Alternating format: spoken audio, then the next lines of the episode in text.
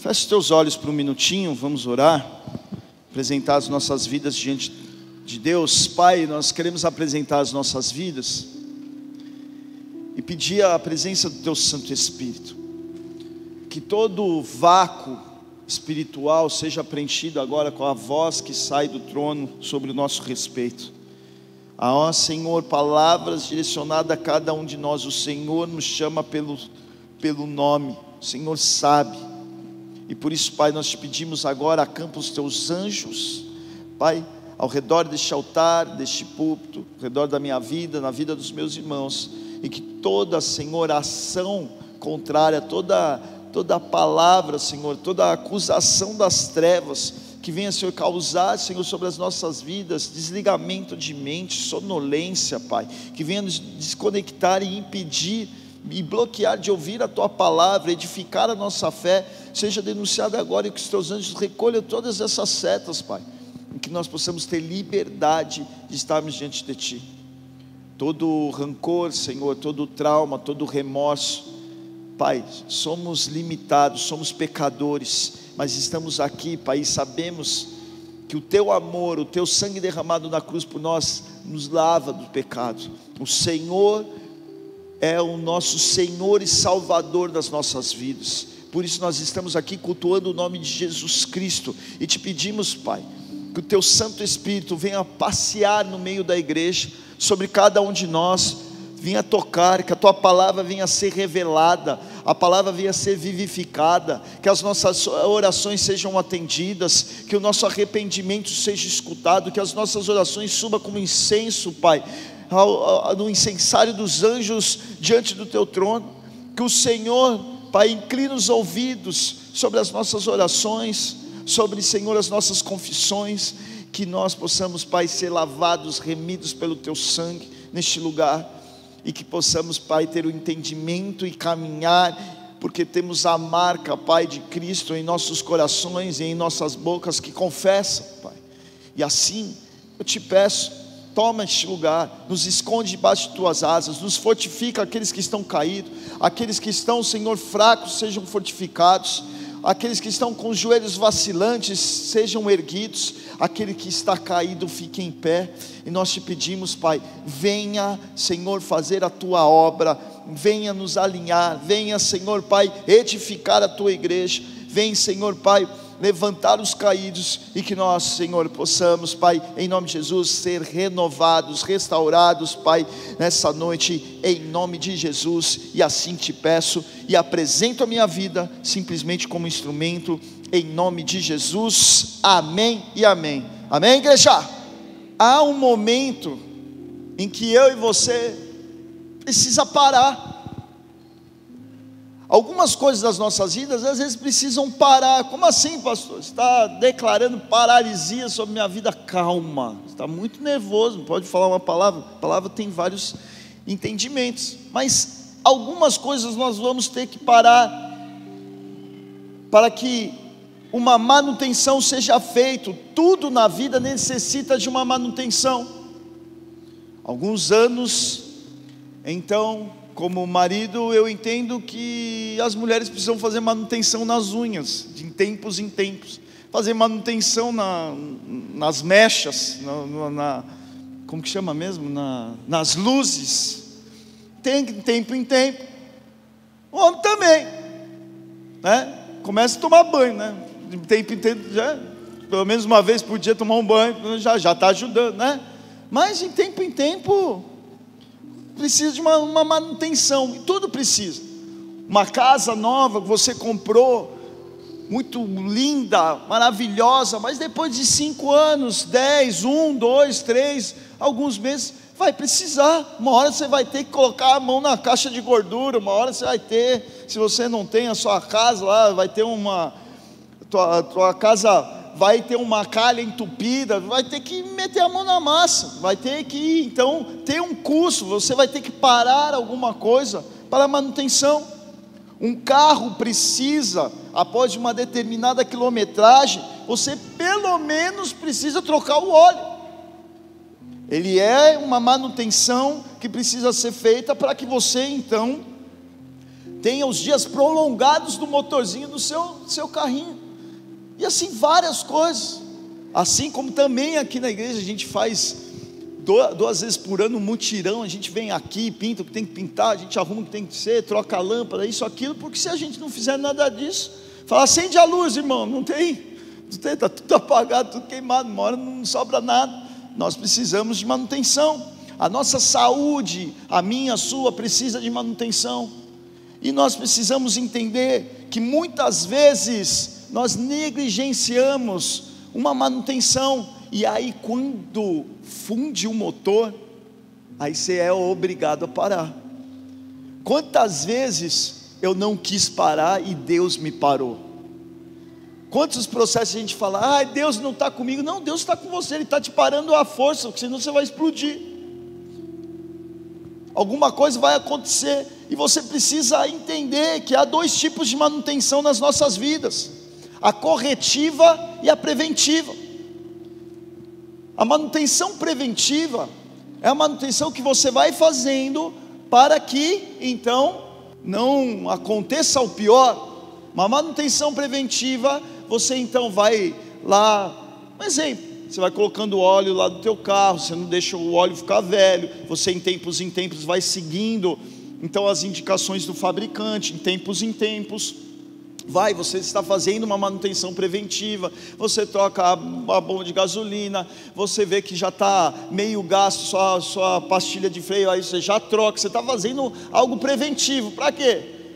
Não é você brecar e sair faísca da roda e falar, ah, acho que está acabando a pastilha de freio. O motor começa a esfumaçar e fala, ai, acho que preciso pôr óleo.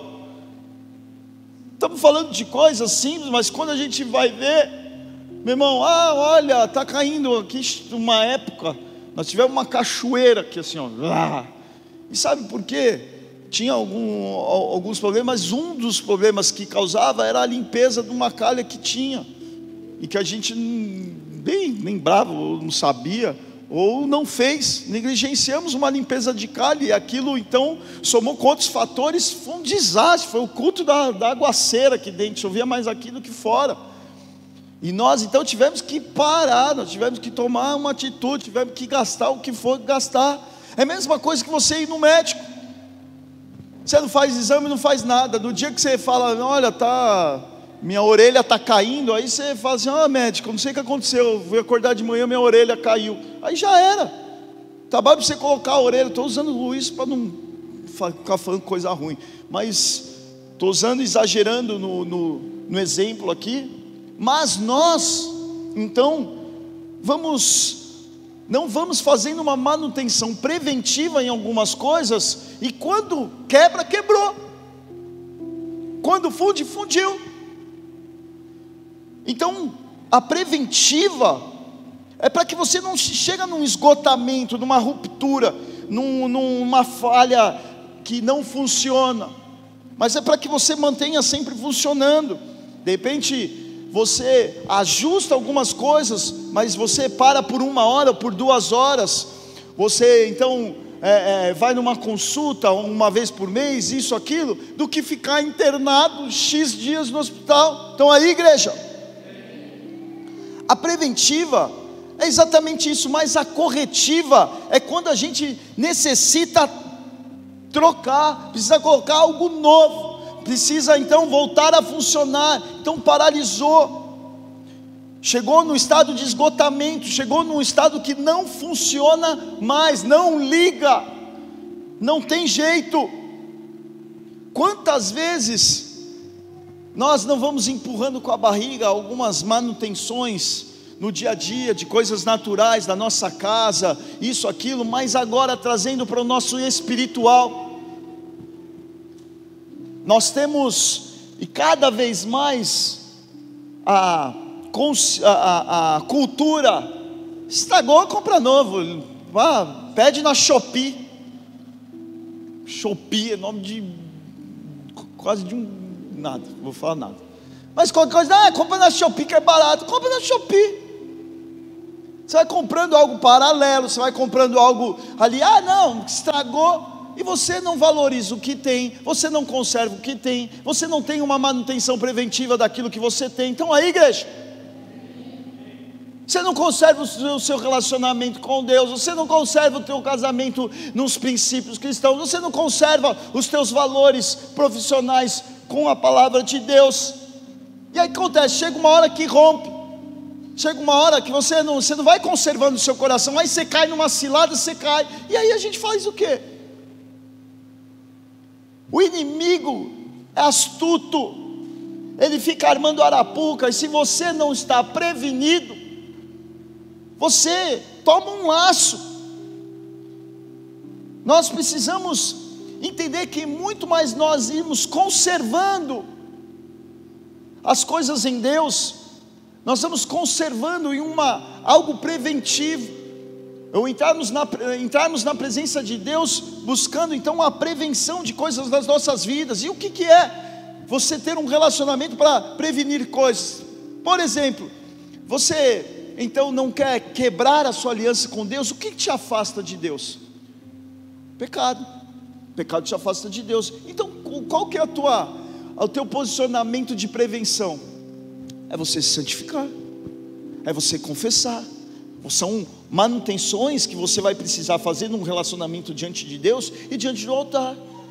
É você então estar ali confessando, é você estar perdoando alguém que fez algo na sua vida. Isso é preventivo para a pessoa? Não, a pessoa ela vai ter o corretivo com Deus, mas é para a sua prevenção, para você não deixar o teu coração duro, você não ficar com vingança engasgado da goela. É você então tá com, com gasolina adulterada dentro de você é você falar, ah, eu sou cristão, mas tem uma vingança, tem um remorso, tem, um, tem um, algo dentro de você que não te faz perdoar, amar. E aí, meu irmão, você não funciona como um cristão. Estão entendendo, igreja? Você não funciona direito. E aí, chega uma hora que você esgota, você fala, não quero mais saber disso, eu não quero mais saber de igreja, Deus não existe, isso, aquilo, sabe o que aconteceu? Esgotou. Sabe o que vai precisar? trocar tudo, começar do zero. A maior dificuldade que nós temos é começar algo do zero, começar um relacionamento novo, algo que eu já vivi, agora eu preciso, vir, agora eu quero continuar vivendo o que eu vivia. Aí Deus fala: começa do zero. O que é começar do zero? Vamos refazer de novo os valores, porque chegou, rompeu, houve uma ruptura, você se machucou em algumas coisas, Muitos de nós machucamos até mesmo com igreja, dentro da igreja, de tudo que aconteceu, isso, aquilo e tudo mais. E aí, Deus te coloca num processo ali em que Ele vai ter que reconstruir algumas coisas. Só que chegou algo, chegou numa ruptura, algo que, que machucou, marcou. Você levantou fortalezas no seu coração para um relacionamento. Então eu não confio mais, eu não faço isso, mais aquilo, aquilo. Você está com uma fortaleza dentro de você, o que, que vai precisar? De uma mão de Deus, um milagre, um toque, para que você seja novamente uma nova criatura.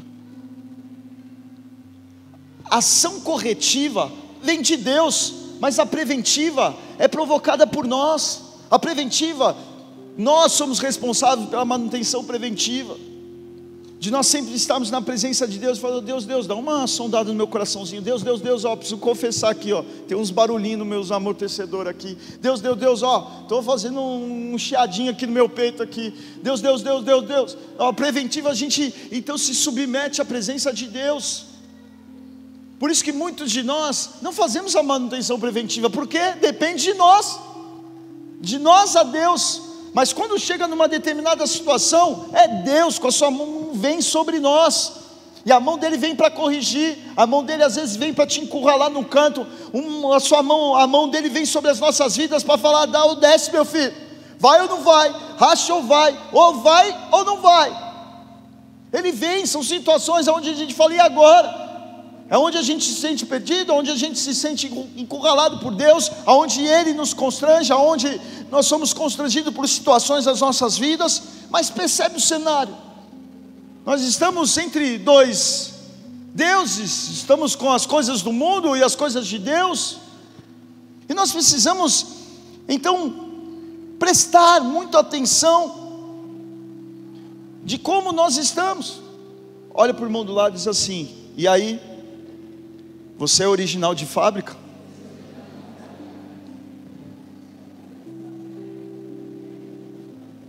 Por que, que vocês estão dando risada? Já adulterou alguma pecinha? Quis tornar rebaixadinho? Botar uns adesivinhos? Hã?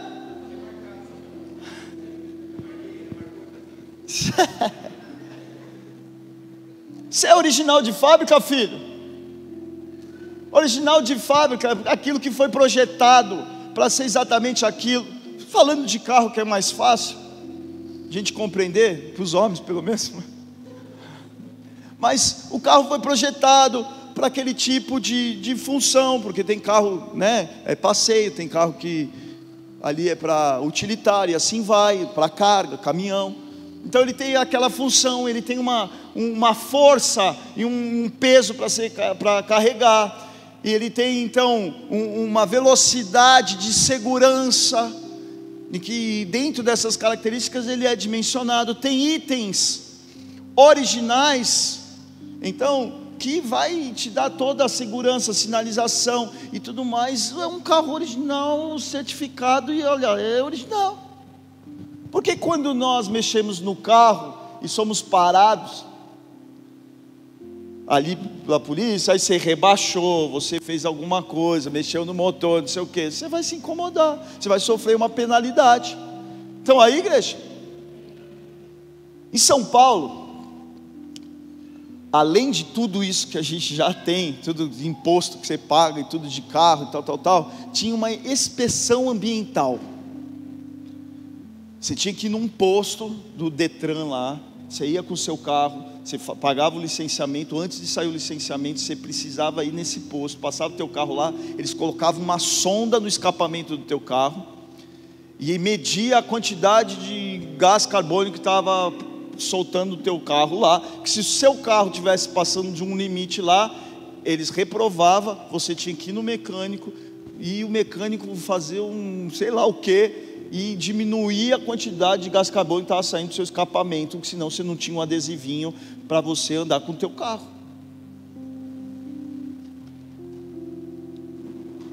Então, galera que adulterava carro, estava começando a ter um probleminha porque os carros originais estavam dentro já, saíam da fábrica, eles já tinham essa informação, eles já tinham esses níveis. O que dava mais problema eram os carros velhos, também, porque não tinha tecnologia naquela época, não era ah, isso, aqui eu não sou mecânico, aí não vou saber falar. Então, tinha um Fusquinha da dona Cleide. 19... Que ano que era o Fusquinha da vovó? 68 um pouquinho mais novo que ela.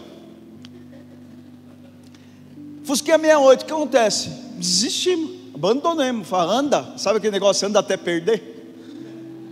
É, eu tinha que falar isso para uma senhora, falei, aí sogra, anda até perder. Eu tinha que falar, anda até perder, porque a gente não conseguia fazer mais, porque mandado no mecânico, falou, cara, não tem que fazer um Fusquinha 68. Ah, tem Fusquinha que consegue? Tem, mas, cara, e aí ela, dona Cleide, um dia foi vender trufa e vendeu Fusca. Tudo bem, chegou sem Fusca em casa. Ah, vende Fusca e tudo certo. Glória a Deus por isso. Nós precisamos entender que há um plano original para nós.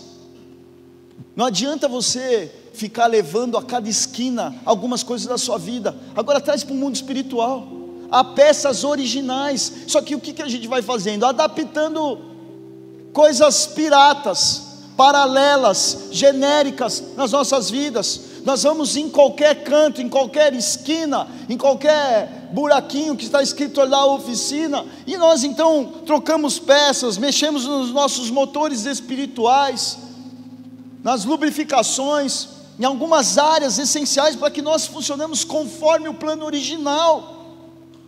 Eu preciso te falar uma coisa: Deus não remenda, Deus não tapa buraco, Deus não te trata como um fusquinha coxinha, sabe o fusquinha coxinha? Que é aquele cheio de massa, vai pondo massa para tudo que é na lataria, vai chegando, vai vira um fusca coxinha. Deus não vai tratar assim conosco, Deus ele não remenda a sua vida. Não é que nós fazendo assim, não, deixa assim, vamos botar um, um negócio. Quantas vezes eu já segurei coisa, sabe quando você bate a lanterna, quebra e você pega todos os pedaços e, e coloca durex, até a primeira chuva. Aí você olha em dia de chuva, tem quase um peixe dentro do, da lanterna lá. A águazinha assim, ó. Já aconteceu isso com vocês? Aquela água entrando dentro da, da, do farol do carro. Nós precisamos entender que Deus ele não remenda.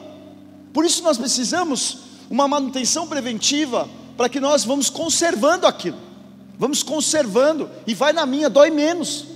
Você conservar algo, é só você pensar aí no carro. Você ir fazer uma manutenção preventiva, você vai gastando um pouquinho, pouquinho, pouquinho, mas você vai mantendo o carro em ordem. Mas chega uma hora que a gente fala assim: ah, o carro, não sei, não, o carro parou. Aí você encosta na oficina, você volta chorando. Cair é de uma vez, é uma pancada só. Então aí, igreja.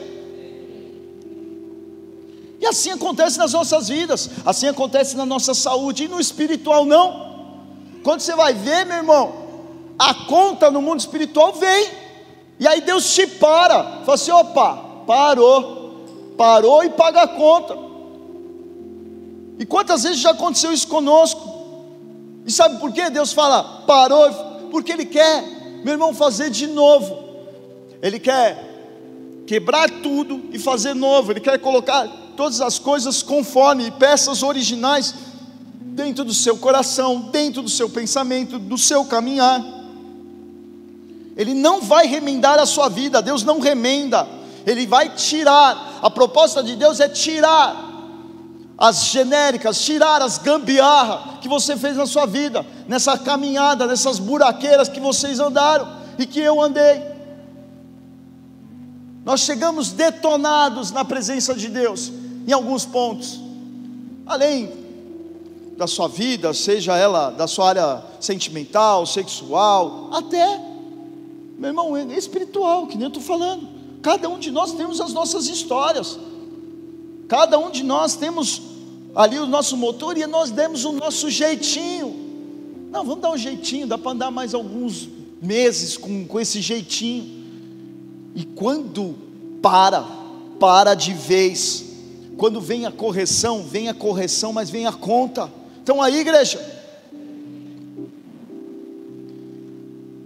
Você vem de lutas, você vem de desgastes, e com isso nós não vamos ter um, um, mais um bom funcionamento em algumas coisas, na nossa área espiritual. Vai passando situações, lutas, coisas emocionais, nós vamos então, as coisas começam a não funcionar direito. Por isso que nós precisamos correr para a presença de Deus, por isso que eu preciso correr para um momento de oração, por isso que eu preciso correr e ouvir uma palavra por isso que eu preciso correr, meu irmão, em um, em um gabinete, trocar ideia com o meu líder, confessar, orar junto, estar envolvido. Eu preciso servir, porque todas essas coisas são coisas preventivas. São momentos em que nós estamos fazendo uma manutenção dentro de nós, os nossos pensamentos, o nosso corpo, na nossa alma, no nosso espírito. Um celulão que a gente faz, meu irmão, é uma manutenção preventiva, um encontro que a gente faz, uma oração que a gente faz, cada célula, meu irmão, cada culto, nós estamos colocando ali. Um dia você está rindo no culto, outro dia você está chorando, um dia você está vivendo o cenário, outro dia outro. São os desgastes, é os buracos que você pega da vida, mas que você precisa estar sempre na presença de Deus e sempre aqui, trocando o que precisa trocar, rasgando o seu coração, botando para fora o que precisa botar. Ninguém cai num buraco porque quer, fala, olha um buraco ali, vou, vou passar no buraco para arrebentar meu carro. Ninguém faz isso, mas acontece. Pneu fura, ninguém fala assim, não, hoje eu quero furar meu pneu. Quem faz isso? Mas nas nossas vidas, às vezes, espiritualmente falando, nós furamos os nossos pneus. Nós erramos algumas coisas nas nossas vidas.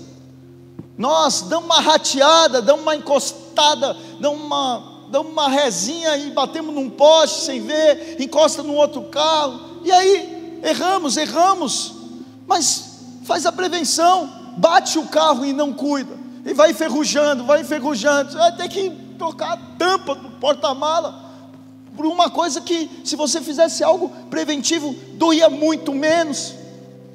Não é diferente no mundo espiritual. Muitas vezes, quando nós sonhamos com veículos no mundo espiritual, sabe o que significa? Igreja, seu ministério, a tua chamada. Toda vez que Deus está falando disso, muitas pessoas, ai, pastor, eu sonhei que eu estava indo ai, de avião para Disney. Calma, esse sonho não tem nada espiritual, não vai, não vai confundir. Mas toda vez que Deus ele coloca isso, ele já traz até essa linguagem. Muitas vezes ele mostra através disso, porque significa muito para nós, o meio em que você está se locomovendo, aonde você vai, para onde você vai, são, são alguns princípios espirituais que está por trás de alguns significados da forma que Deus fala para que nós possamos entender. Igreja, então nós precisamos tomar cuidado, lutas tem, desgastes tem. Algumas coisas vai começar, não dá um bom funcionamento. Você pode comprar um carro, mas daqui X anos você vai precisar trocar a bateria. Senão você não anda. Se você a tua bateria ela acaba, não liga, não vira nem a chave, você não, não, não consegue sair do lugar. É uma bateria, você vai ali na esquina, põe outra bateria, ligou de novo, você sai cantando pneu, sai com força máxima. Mas nós não precisamos ficar no meio de um lugar, nós podemos chegar lá e falar, aí ó, tô com a bateria está ficando fraca, você já vai lá, troca para outro e você não para. Por que eu estou falando isso? Porque dos desgastes, das lutas, Muitas vezes nós vamos sendo enganados pelo nosso coração, nós temos a mania de empurrar para baixo do tapete, nós temos a mania de falar, dizer, não, amanhã eu troco, amanhã eu troco. É como furar o teu pneu, você trocar, você tem um step, e aí você está com um pneu lá atrás furado, e você fica lá um mês, dois meses, três meses, e com o pneu furado. E aí acontece, fura o teu pneu. E aí cadê agora? O outro, o outro também está furado roubada. Você vai ter que dar um outro jeito. Você complicou mais um negócio que já estava complicado. E ali você já tinha. Quando você faz a prevenção, meu irmão, a resposta de Deus está próxima. Você tem um problema? Tem, mas a resposta de Deus está próxima. Mas quando nós somos negligentes, está muito mais distante, é muito mais difícil. Nós pagamos a conta muito maior. Então aí, igreja.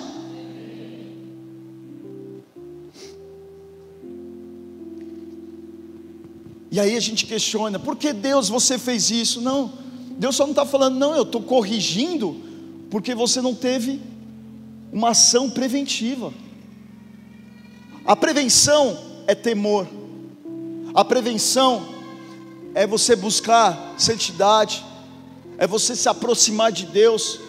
Isso são atitudes de prevenção. Isso são atitudes, então, que, que faz você então, não entrar debaixo da mão corretiva de Deus, mas do favor preventivo de Deus sobre a sua vida. Porque quando Deus coloca a mão, meu irmão, Ele vem para transformar você com uma nova criatura, Ele vem corrigir, Ele vem fazer o velho homem ser um novo homem, uma lata velha sair, chuchu beleza, na presença dEle. Ele aperta, só que tem um pequeno detalhe: você precisa permitir. E esse é o nosso processo. E quantos de nós não levantamos a mão, permitimos isso, e todos nós estamos aqui reunidos? Eu creio que grande parte de vocês, aqueles que estão assistindo, um dia, vou usar a analogia que eu estou brincando, levantou o seu capô e falou: Deus toca no meu motor. Quantos de nós não fizemos isso? Só que aí Deus deixou a gente bala, deixou bonitão, original, e a gente começou a dar um rolê. Pega um buraquinho aqui, pega uma, uma estrada ali. Ah, eu quero ir para a praia. Ah, um rolê diferente, aleatório, numa estrada de chão. E você vai indo, você vai caminhando, sua suspensão vai indo, seu e vai indo embora. As coisas vão acontecendo. E aí você fala assim, poxa, mas todo mundo está colocando turbo, todo mundo está rebaixando. Está todo mundo colocando isso, está todo mundo colocando aquilo, e você vai desfigurando a tua originalidade em Deus. E você, mesmo que um dia abriu o teu capô, falou, Deus toca no meu motor. Mesmo assim, todos nós precisamos de manutenção. Eu sou o primeiro aqui também a precisar de manutenção.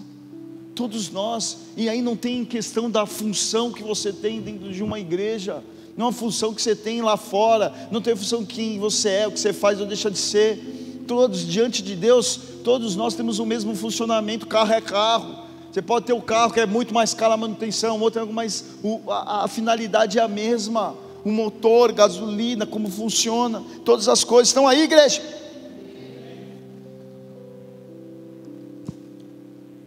Deus, em Jeremias 18, não precisa abrir porque eu vou aqui acelerar. Jeremias 18, do 1 a 4, Deus dá uma visão a Jeremias, na verdade não é uma visão, dá um direcionamento, ele fala: desce na casa do oleiro. Então todo mundo conhece bem essa palavra, mas se você não conhecer, eu vou explicar de forma bem simples. A casa do oleiro era fazia o vaso. Então ele fala assim: Jeremias, desce lá. E Jeremias desce. Então preste atenção, porque às vezes Deus fala assim contigo, fala assim comigo. Essa palavra Deus falou muito de carro, porque eu andei dando um rolê com a combosa aí. E, e também em casa, né? Tem umas tretas de carro essa semana aí. Deus falou muito comigo. Então ele pede fala assim: desce na casa do. Está vendo lá o oleiro fazendo vaso? Está vendo que quando ele está fazendo vaso, dá alguma coisa errada que ele não deseja, então do plano original dele assim, ele faz assim, ó. Ele quebra o vaso todo de novo e faz de novo, da forma que ele deseja. E é isso que nós precisamos entender. Você está indo bem, está indo bem, está indo bem. Chegar num, num, momento da sua vida, você se emocionou que você está indo bem, e você colocou algum ponto da sua vida os pés pelas mãos, cara, sabe o que Deus vai fazer? Parou. Vai fazer isso na sua vida. Assim Deus vai fazer conosco. Deus ele não usa estruturas velhas para coisas novas. A unção passada é, foi para aquele tempo, pensamentos antigos ficaram lá atrás, experiências anteriores, foi lá. Tudo agora se torna novo, tudo agora nós estamos na mão de Deus. Em Mateus 9, do versículo 16 ao 17, também não preciso abrir, mas fala sobre um óleo novo, odres novos. Então, se nós desejamos receber então, um vinho novo, desculpa, não óleo, vinho novo, nós precisamos ser odres novos. Não dá para uma estrutura antiga, então, receber algo novo. Então, faça tudo aquilo que você nunca fez, mas não queira ter um resultado. Você fala, lá no passado fui, fui muito usado por Deus, mas deixa eu te falar agora. Entra na presença de Deus, deixa Deus trazer originalidade e anda nos caminhos novos que Deus tem para você. Anda, esquece o que aconteceu lá atrás. Deus nos usou, usou, mas Deus precisa nos usar agora, Deus precisa nos usar amanhã. Por isso nós precisamos estar continuamente, então, diante de Deus, porque os caminhos pertencem a Deus. Se Deus me colocar diante de um, de um, de uma, você já foi em alguma é, indiada? Indiada que fala mesmo? Aqui. Nossa, até a pastora olhou assim para mim: o que, que é isso? Programa de índio. Quem já fez um programa de índio aqui? Hã? Indiada. Um ato de fazer um dia de índio. Ou, ou nova, nova língua, nova língua crenteza agora que estou lançando aqui um livro. No final do ano sai. Já fez um programa de? Você falou assim: não, vamos lá, vamos lá, vamos lá. Não, não, a gente vai ali comer um churrasquinho na casa de um amigo. Sei lá, vamos. Aí você está aí no meio do caminho, aí você fala, X, estrada de terra, não podia pegar estrada de terra, o meu carro não está podendo pegar estrada de terra. Já aconteceu isso com você? Aí pega estrada de terra, você fala, meu Deus, o que vai acontecer com o meu carro? Porque o seu carro não, por quê? Você tinha que ter feito alguma manutenção, você não fez. E as coisas com Deus não é diferente. Às vezes Ele tem algo para a sua vida e fala assim, ei, você vai agora, ó, um terreno mais difícil, aparece um terreno mais difícil na sua vida, só que você não está em condição de andar naquele terreno. Mas por quê? Porque você não teve uma manutenção preventiva para que você andasse em qualquer surpresa que você possa ter. É como você viajar, você fala assim, ah, vou viajar. Por que, que a gente tem a tendência de revisar o carro quando a gente vai viajar para longa distância? Mas quando você fala, não, Amaral, não, Amaral, não, Amaral é aqui pertinho. Se der algum BO, eu ligo para meu pai. Ah, hã? Estão aí, igreja? Deixa eu te falar um negócio. Deus, te fez para uma viagem chamada eternidade. Não é pertinho aqui não. É algo que você tem que resistir até o fim. E para você resistir ao fim, até o fim, a peleia que nós estamos vivendo, essa viagem que nós estamos vivendo, meu irmão, você precisa estar com o carro em dia. Você precisa estar com o seu coração em dia. Você precisa estar com os documentos em dia. Você precisa estar com o step em dia. Você precisa estar, porque diante de toda e qualquer situação que acontecer no meio desse caminho, chegar à eternidade, você é a trancos e barrancos, mas você chega. Você chega, chega tinindo, chega buzinando, chega gatando a cinco, como diz meu filho, gatando R rapidão. Mas chega com, com vontade, mas não arrastado, empurrado ou nem chegando. Quantos de nós estamos parando em algumas coisas das nossas vidas? A pergunta, de, a pergunta para nós aqui: quem não está precisando de manutenção? Quem não está precisando de, um, de algo na sua vida? Quem não está precisando de algo nas áreas emocionais. Eu não quero ser aqui é, é, manipulador, mas quem não? Quem não? Sempre estaremos as nossas, as nossas vidas emocionais, momentos sim ou não, uma área sim, outra área não. Quantas áreas as nossas vidas estão boas, mas tem uma que é o nosso, nosso espinho da carne. Paulo tinha espinho da carne, que é o que nos faz estarmos sempre na presença de Deus. É uma área, uma área no meu relacionamento, é minha área sentimental, uma área, outra área, algumas situações que acontecem na, na minha vida. Nós precisamos entender, entender que quantos de nós não estamos lutando, não estamos lutando com uma velha estrutura, velhos homens, velhos hábitos, quantos de nós não estamos lutando? Você abre e fecha o olho, vem sobre a mente um velho hábito, vem algo para você voltar atrás. Você perdeu a originalidade, perdeu o rumo, a direção o caminho, então, para viver algo é, chamado eternidade. A Bíblia nos mostra, de forma individual, em histórias de homens, também de forma coletiva, como cidade, como nação, coisas em que Deus veio corrigir. Jerusalém não foi diferente. Jerusalém foi, sendo Jeremias, foi um profeta levantado para avisar: ó, oh, vocês vão ser dominados pela, pela Babilônia, vocês vão ser dominados pela Babilônia, vocês vão cativo a Babilônia, vocês vão ser cativo a Babilônia, se arrependa, se arrependa, se arrependa, se arrependa, e não se arrependeram. Olha para o reino do norte, olha, porque já estão cativos, havia sinais, então havia já, então alerta no mundo espiritual para todas essas coisas. Então nós precisamos entender: Jerusalém foi a capital da terra prometida, foi o epicentro do avivamento. Imagina um lugar 100% de cristão, 100% de evangélico, no tempo de conquista de Davi e muito mais do rei Salomão.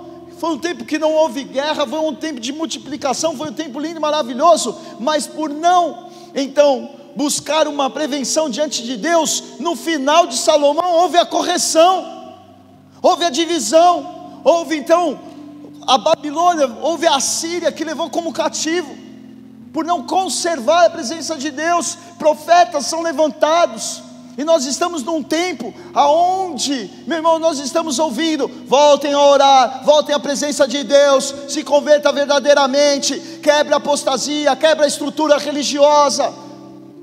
Esse é o clamor e o chamado no mundo espiritual sobre a minha vida e sobre a sua.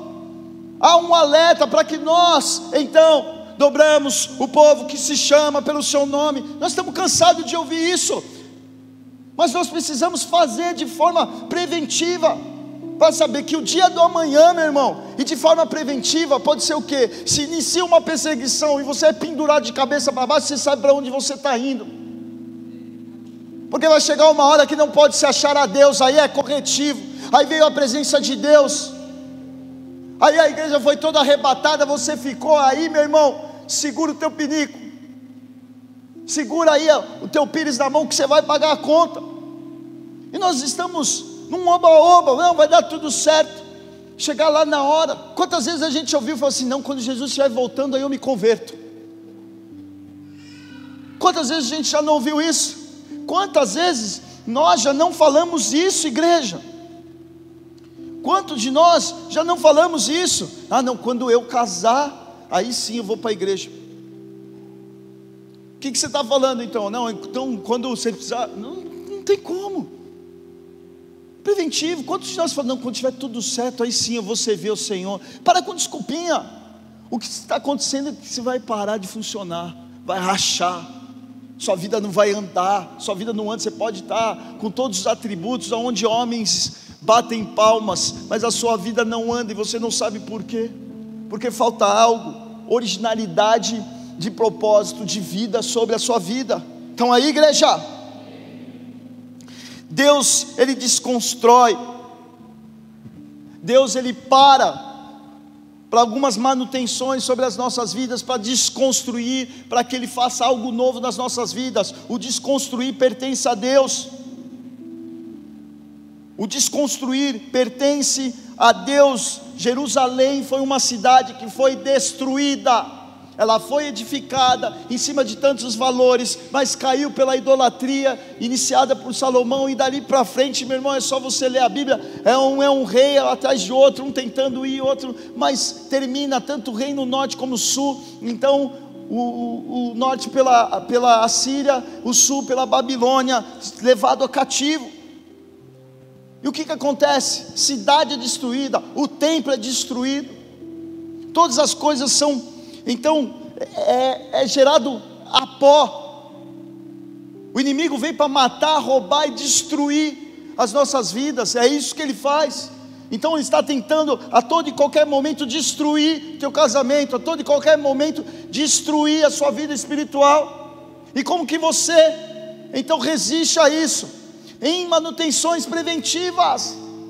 Porque vai chegar uma hora que um buraco pode ser muito grande para a suspensão velha do teu Fusca. Você pode tomar uma porrada da vida que você fala, agora eu não tenho mais, agora eu não consigo mais. E porque alguns de nós você fala, meu Deus, como que ele consegue passar por essas coisas? Como ele consegue ter essa força? Como ele consegue ainda ter fé nisso? Porque isso depende do seu individual com Deus, do seu relacionamento com Deus, as suas manutenções com seu, a porta do seu quarto trancada e você chorando na presença de Deus, falando: Deus toca na minha vida. É como nós ouvimos um testemunho aqui, falando que eu fazendo a oração antes da prova, eu fazendo isso, eu fazendo aquilo, isso é no individual. Foi o propósito dele, ele falou assim: ó, a gente fala assim, ah, um milagre, eu, eu passei, não é só, tem que entender o que está por trás. Ele entende o dimensionamento do, do milagre dele, mas para que nós entendemos o dimensionamento também do nosso milagre. Quantos de nós aqui não somos um milagre? Então aí, igreja, A Bíblia narra homens que chamavam os céus para reconstruir um cenário. Daniel orava com janelas abertas três vezes ao dia. O que Daniel estava fazendo?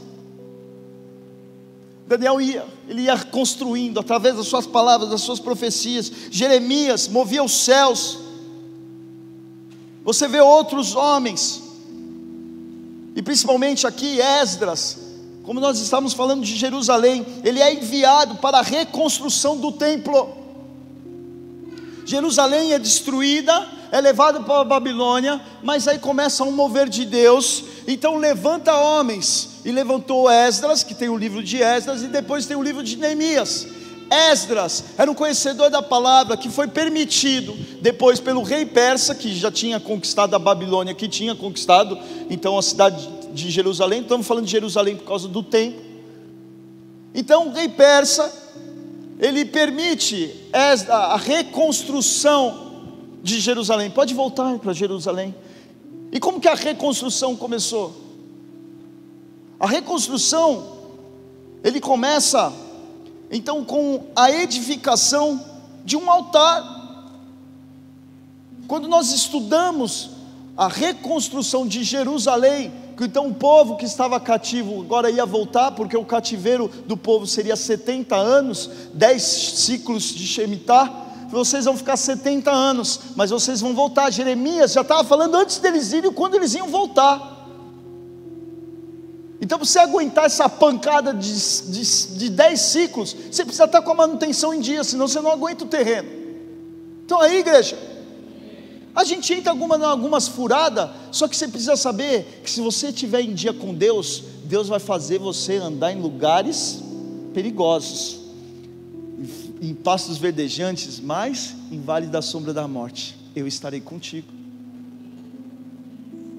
Nós provocamos algumas coisas nas nossas vidas, escolhemos alguns maus caminhos, mas se nós estamos na presença de Deus de forma preventiva diante dEle, Ele nos faz passar. Ele nos faz passar a igreja. Então nós precisamos entender aqui que quando Deus ele quer reconstruir algumas coisas nas nossas vidas, ele vai passar por dois processos, ele vai desconstruir para construir. Tem algumas coisas que não estão ajustadas no nosso casamento, pastor. Então deixa eu te falar, ele vai desconstruir algumas coisas para construir de novo. Ele não vai remendar. Não, então tá. Então, não, então eu paro de fazer isso, ela para de fazer aquilo. Não é assim, não, filho. Deus bota no chão, faz de novo agora, com os meus fundamentos desde, desde o começo. Então você que está peleando na área sentimental, ah, ninguém me quer, ninguém me ama, é difícil para mim e tal, deixa eu te falar um negócio. Fundamenta a tua partezinha, vai na minha, fundamenta, bota os princípios, os valores, porque você já está saindo muito bem nessa história aí. Tá? Deus não remenda.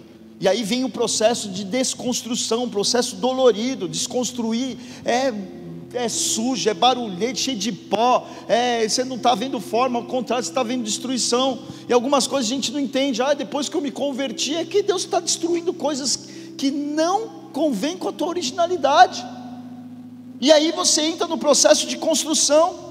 Em Esdras 3, aqui, ele vem então, com algumas palavras, no versículo 2, diz assim, Esdras 3, versículo 2, se você quiser seguir aqui na, na tela, e diz assim: Levantou-se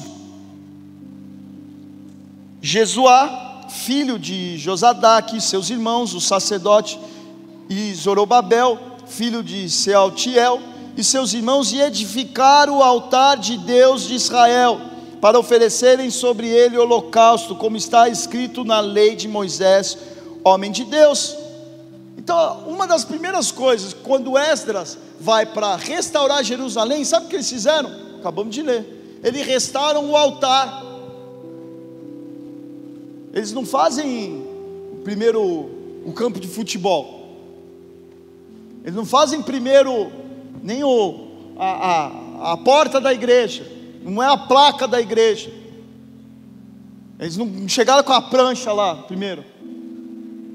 O altar que ele está falando aqui não eram os móveis em si, mas eles edificam um lugar para apresentar os holocaustos. Por que holocausto? Holocausto é um lugar de relacionamento com Deus, porque onde não tem relacionamento com Deus, não tem o fogo de Deus. Já chegou, pensa, chegar num lugar para reconstruir se eles tinham recursos, se eles tinham algumas coisas das nossas vidas para reconstruir, você fala: como que eu vou fazer isso? De que forma eu vou fazer isso? Então a primeira coisa que você tem que fazer é levantar um altar, porque onde há a presença de Deus, vai ter os milagres, vai ter teu esforço, vai ter tua correria, vai ter todas essas coisas, mas sem a presença dEle não vai ter os milagres. A edificação de Jerusalém, ela se deu por etapas, e assim Deus também quer fazer sobre as nossas vidas. A primeira coisa você tem que levantar um altar, que traduzindo para nós é a intimidade com Deus. A primeira coisa que você tem, ah, pastor, eu quero fazer tal coisa, eu quero ganhar o mundo, eu quero pegar o evangelho, eu quero ir para as nações. Então tem um altar de intimidade. Primeira coisa que você tem que levantar, porque aonde você tiver intimidade com Deus, aonde você for, você vai ser um canal de Deus. Qualquer tipo de terreno que você for, se você tem intimidade com Deus, você tem ações preventivas diante de um altar, você alimenta de forma contínua. Você tem, meu irmão, aliança com Ele em todas as áreas da sua vida, diante do altar de Deus. Você levanta um altar. Depois de levantar o altar, e eles começaram a apresentar esse holocausto, Esdras então ele vai para o seu objetivo final, que foi construir o templo. O templo está ligado à habitação, o templo está ligado ao relacionamento. Então tenha intimidade com Deus, entre na presença dEle, e dali você começa a ter um relacionamento com Deus, a habitação de Deus, não uma visita. um relacionamento. Eu, de um, uns anos para cá, tive um diagnóstico de algumas coisas meio chatas na minha saúde. E aí comecei, então, com um acompanhamento médico, e comecei. Um processo chato, um processo que alguns conhecem tal, mas passei. Fui e voltei, e fui de novo, e errei, comecei de novo, mas com a mesma médica. E é tão bom chegar lá, que ela abre esse meu histórico, ela fala assim, mas olha, há três anos atrás, não sei o que, não sei o que, você estava assim, estava assado, mas olha o teu exame de um ano atrás, não, não, não, não, não, não, olha, nós estamos aqui. Tem um histórico, um acompanhamento. Isso que nós precisamos entender, isso é relacionamento. Quando nós estamos falando tem intimidade com Deus e relacionamento com Deus, não é que você não erre. Se errar, Deus vai te corrigir. É você ter um relacionamento, uma história com Deus. Quando as coisas estão tudo bem, eu fluí. Agora as coisas estão tudo mal, onde está Deus? Você está vivendo algo em que você não está permitindo viver uma, uma prevenção diante dele. Então aí, igreja. Então você tem que levantar um altar, você tem que levantar o templo. E o próximo passo é o que a gente vai ver no livro de Neemias, que é levantar o muro e depois as portas. Neemias é chamado então para levantar os muros, porque é uma cidade fortificada, é uma cidade protegida. Neemias então levanta a proteção, assim também nós precisamos levantar a proteção e nós também precisamos controlar os acessos às nossas vidas, que são representados pelas portas. Então você levanta um altar, você edifica o templo, você levanta os muros e você edifica as portas. Então aí, igreja, só que nós queremos fazer ao contrário. Edificar o altar e o templo está ligado ao teu interior, está ligado ao mundo espiritual, está ligado à tua espiritualidade, o teu relacionamento com Deus a proteção, as portas, os acessos são as coisas visíveis, aonde as outras pessoas enxergam. E nós estamos muito mais preocupados em levantar os muros, fazer os portões e depois levantar o altar. Depois eu edificar algo. Então, quando eu conseguir algo, aí eu vou para a igreja. Quando eu fazer não sei o que, aí sim eu vou servir. Ah, quando acontecer isso na nossa casa, aí vou. Ah, quando eu não sei o que, Ana, e a gente está toda hora. Quando Deus então me proteger e colocar as, os acessos de bênção na minha vida, aí eu vou servi-lo. E não é assim. Para edificar um lugar destruído, para você edificar a sua casa, talvez alguns processos que estão destruídos, não vai ser assim. Ah, o meu marido, o meu casamento está indo para o brejo, não sei o que, não sei o que. Como que vai ser? É o muro? É os acessos? Não. Não é mudar o muro, o acesso da vida dele, mas é você levantar um altar e se colocar na presença de Deus, se relacionar diante de Deus, e Ele vai dando sabedoria. Tenha, tenha a bênção de Deus e a presença de Deus, Ele te dá o recurso, Ele dá a estratégia, e isso você começa a construir a proteção da sua casa, e você começa a fechar os acessos daquilo que tinha. Assim é algo que Deus quer fazer nas nossas vidas. Então, se Deus está te chamando para uma manutenção na sua vida, meu irmão, entenda que nós estamos falando. O nosso erro é querer primeiro ter os muros e as portas, depois construir o templo e o altar. Esse é o nosso grande erro. Você não realiza nada preventivo. E cedo ou mais tarde Deus vai pôr a mão sobre a sua vida esse é um aviso para todos nós. Uma hora vem, ainda pode se achar a Deus. Quando nós ouvimos isso, ainda pode se achar a Deus, é falando, você ainda pode se relacionar, você ainda pode, você tem os seus limites, você ainda pode se relacionar com Ele. Mas chegar uma hora que não poderemos achar a Deus. Vai chegar uma hora, meu irmão, que vai ser decretado, ele vai vir para julgar as nações, ele vai vir então para colher os frutos daquilo que fizemos ou deixamos de fazer e aí não tem mais o que fazer. Há um plano original para a minha vida e para a sua vida. Olha as peças, olha aquilo que você, meu irmão, adulterou, aquilo que você modificou, aquilo que você introduziu no seu coração.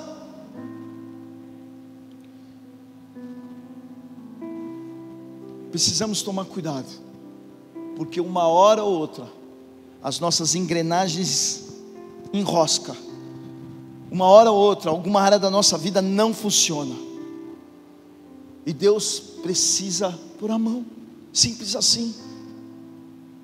E eu e você precisamos ter a sensibilidade de permitir que Ele toque sobre as nossas vidas. Então, igreja,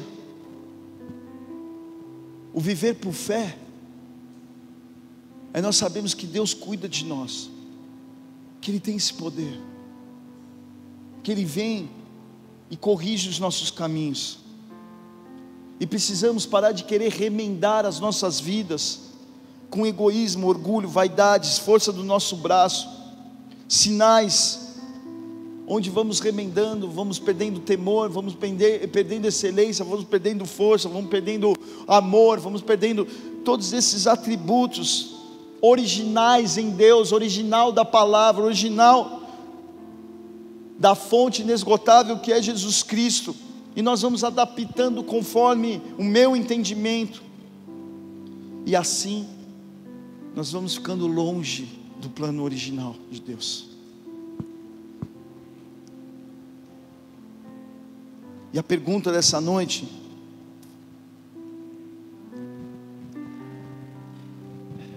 Quem quer ser fechado para manutenção? Feche teus olhos. Vamos orar.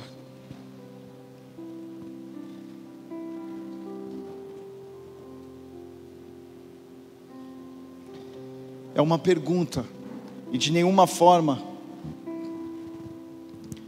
é uma manipulação. Como eu falei, eu respondo a pergunta. Todos nós precisamos de manutenção, mas talvez você não queira, e é uma escolha sua. Por isso é uma pergunta: quem quer ser fechado para manutenção? Quem quer permitir Deus tocar? É uma pergunta,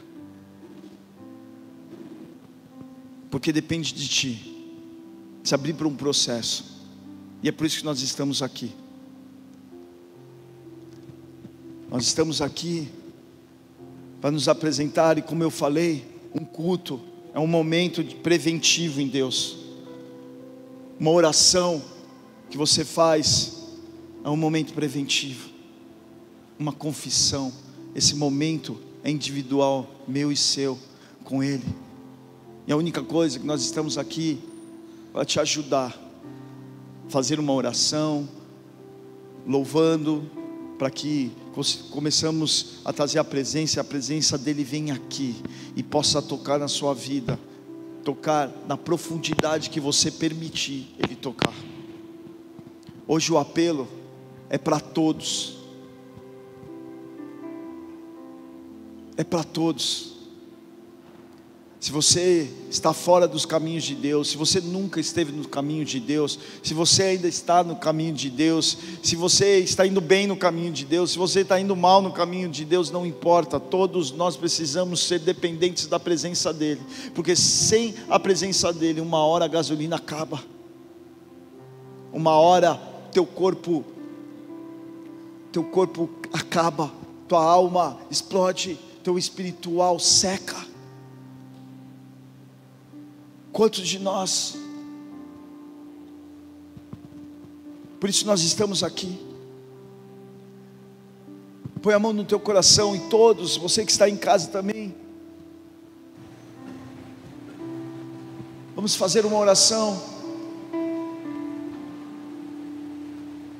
Pai, em nome de Jesus, nós queremos colocar as nossas vidas diante de Ti. Queremos ser dependentes, Pai. Que o Senhor venha alinhar as coisas sobre as nossas vidas. Ajustar, Senhor, aquilo que precisa ajustar. Tirar aquilo que precisa tirar. Tudo aquilo que está adulterado. Tudo aquilo que está longe da originalidade. De tudo aquilo, Pai, que estamos vivendo sobre o engano do nosso próprio coração nós estamos aqui, Senhor, nessa noite, porque desejamos, Pai, sermos tocados por Ti, sermos alinhados conforme o Teu desejo, o Teu querer e Tua vontade. Toca e direciona os nossos caminhos, Pai. que nós possamos pisar as tuas pisaduras, que possamos, Pai, viver os propósitos a qual o Senhor desenhou para as nossas vidas. Por isso, vem, Senhor.